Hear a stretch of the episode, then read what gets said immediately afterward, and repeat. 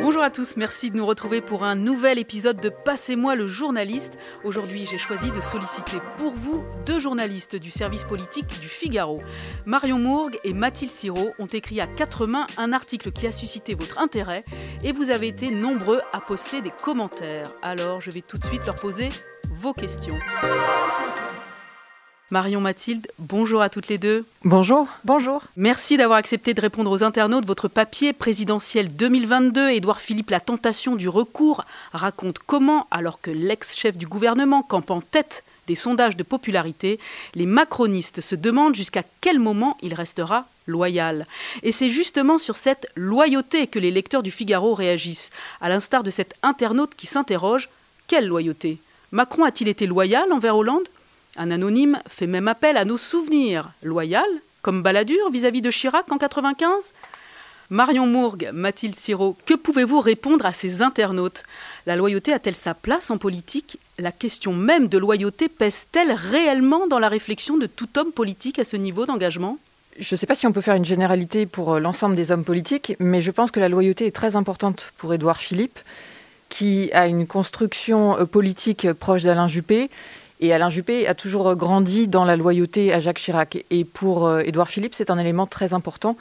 Et il n'a jamais oublié aussi les conditions dans lesquelles il a été fait Premier ministre. Il sait qu'il n'aurait pas eu ce poste-là avec euh, Alain Juppé. Si Alain Juppé avait gagné euh, la présidentielle, au mieux, il aurait été secrétaire d'État. Donc il n'oublie pas ce parcours. Ce qu'on peut dire, c'est vrai que euh, avec la Ve République, l'organisation de, l'exécutif entre un président de la République qui est élu au suffrage universel et un Premier ministre qui est nommé, euh, souvent celui qui occupe euh, Matignon est vu comme un, comme un traître ou comme un Brutus en puissance qui nourrit des ambitions personnelles pour un jour peut-être prendre la place du président.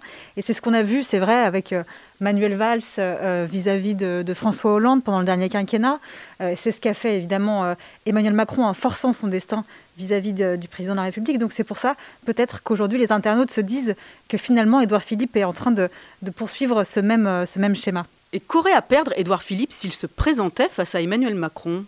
Moi, j'ai envie de dire beaucoup. Euh, il s'est construit sur cette image d'homme d'État, justement, euh, d'homme loyal à Emmanuel Macron, qui lui permet d'avoir une partie de la droite et qui lui construit aussi ce parcours. donc, je pense que s'il allait aujourd'hui, s'il transgressait, euh, pour euh, affronter Emmanuel Macron alors que Emmanuel Macron serait candidat, il perdrait beaucoup.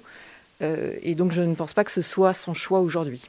On parlait de loyauté. Le risque principal, c'est vrai pour Édouard Philippe, c'est d'apparaître comme un traître.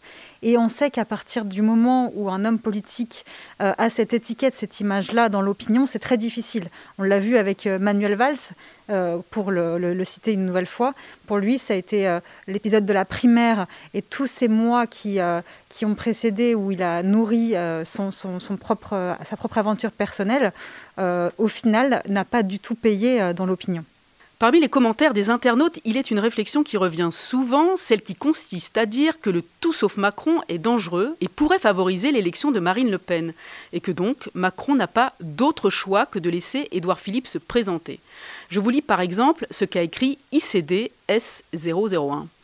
Au train où nous sommes partis, Macron ferait mieux de faire comme François Hollande, ne pas se représenter afin d'exclure le risque de voir Marine Le Pen arriver à l'Élysée. Pour Périclès 147, les choses sont claires. Il est évident que pour éviter Le Pen, Édouard Philippe est une bien meilleure solution que Macron. Alors que faut-il penser de cette stratégie? Se pourrait-il que dans la course à la présidentielle, Emmanuel Macron laisse sa place à Édouard Philippe pour empêcher une possible victoire de Marine Le Pen? Marion Mourgue comme euh, le répétait François Hollande, en politique, rien n'est jamais écrit. Donc il peut toujours y avoir euh, un renoncement d'Emmanuel Macron. Il l'a lui-même laissé entendre dans une interview à Brut qu'il pouvait ne pas se représenter. Mais on n'est pas pour l'instant dans ce cas de figure. Et euh, si Emmanuel Macron n'y allait pas et que Édouard Philippe reprenait le flambeau, de fait, l'ensemble de la présidentielle serait chamboulé. Donc on ne peut pas essayer d'écrire une histoire avec une équation qui est tellement inconnue. C'est-à-dire que euh, la droite serait euh, disloquée, devrait se recomposer en, choisissant ou pas Édouard Philippe. Enfin, je veux dire, toutes les cartes seraient rebattues. Donc, euh, pour l'instant, c'est très difficile de répondre à cette question et il ne semble pas que ce soit le scénario qui se profile. Oui, l'élément important, c'est sûrement la popularité d'Édouard Philippe parce qu'aujourd'hui, il est euh, l'homme politique le plus populaire euh, en France. Donc, c'est certainement pour cette raison que les internautes pensent à lui comme un possible recours ou comme une personnalité qui pourrait effectivement faire barrage, un rempart à, Marine Le Pen. Mais il faut quand même noter que à un an de la présidentielle, Emmanuel Macron conserve un socle de, sympathisants important et que euh, aujourd'hui il ne dévisse pas dans les sondages et que même si Édouard Philippe euh, pourrait paraître mieux placé, peut-être que les sondages à venir euh, le montreront, il n'est pas en position d'être disqualifié pour se présenter à la présidentielle. Et dans l'hypothèse où Édouard Philippe serait candidat à la présidentielle, sous quelle étiquette se présenterait-il? LR ou La République en marche? J'ai envie de dire aucune des deux.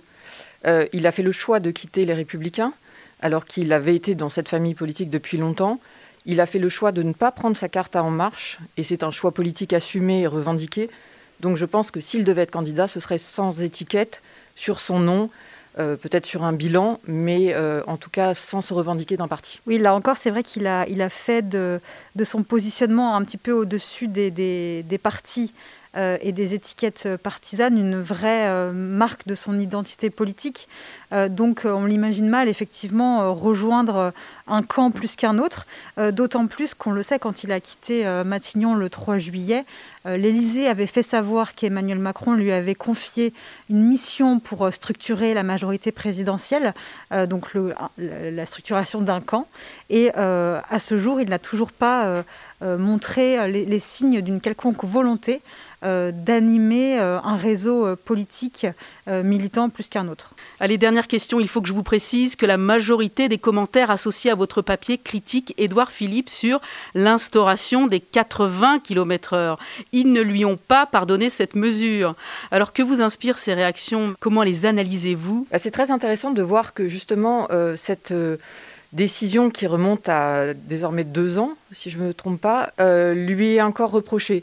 Et c'est vrai qu'au moment où il décide de faire euh, passer la vitesse à 80 km/h, euh, les élus sont vent debout et lui disent mais en fait vous ne connaissez pas la France puisque 80 euh, km/h ça change énormément de choses pour nous et ça a des répercussions sur notre vie quotidienne.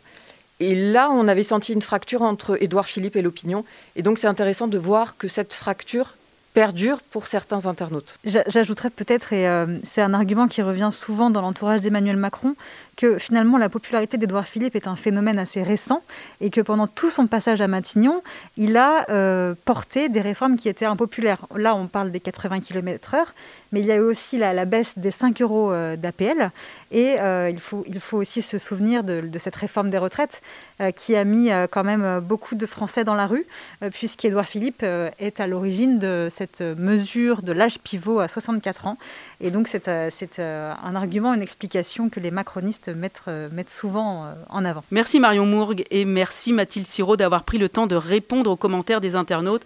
Je rappelle que vous êtes journaliste au service politique du Figaro. Je vous retrouve très vite pour un nouvel épisode de Passez-moi le journaliste.